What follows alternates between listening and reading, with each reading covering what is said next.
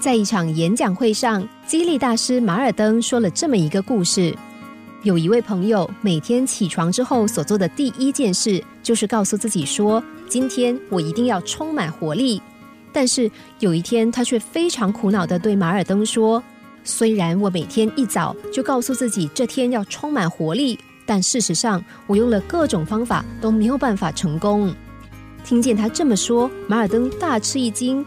你不是每天都给自己一个鼓励吗？难道那还不够？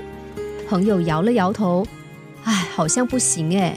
你知道吗？我每天为自己准备一顿丰盛的早餐，有五颗蛋、两碗粥和四片吐司，外加一瓶牛奶和两杯咖啡。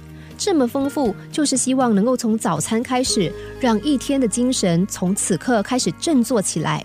然而，长期下来，我唯一获得的只有大胃口。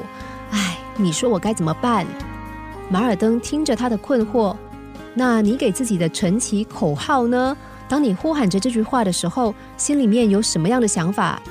朋友回答说：“口号其实只是喊一下而已，我的重点是在活力早餐啊！”听见他这么说，马尔登感到很惊讶。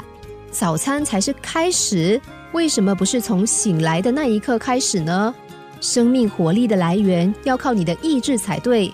你的一天能不能够充满积极的动力，要靠你的意愿，而不是依靠那五颗蛋、两碗粥和两杯咖啡啊！其实，马尔登是要告诉他的朋友，用正面积极的方法给自己真正的活力。活力不是靠食物换来的，所谓的活力早餐，也是因为心中充满活力，才能够发挥真正的功效。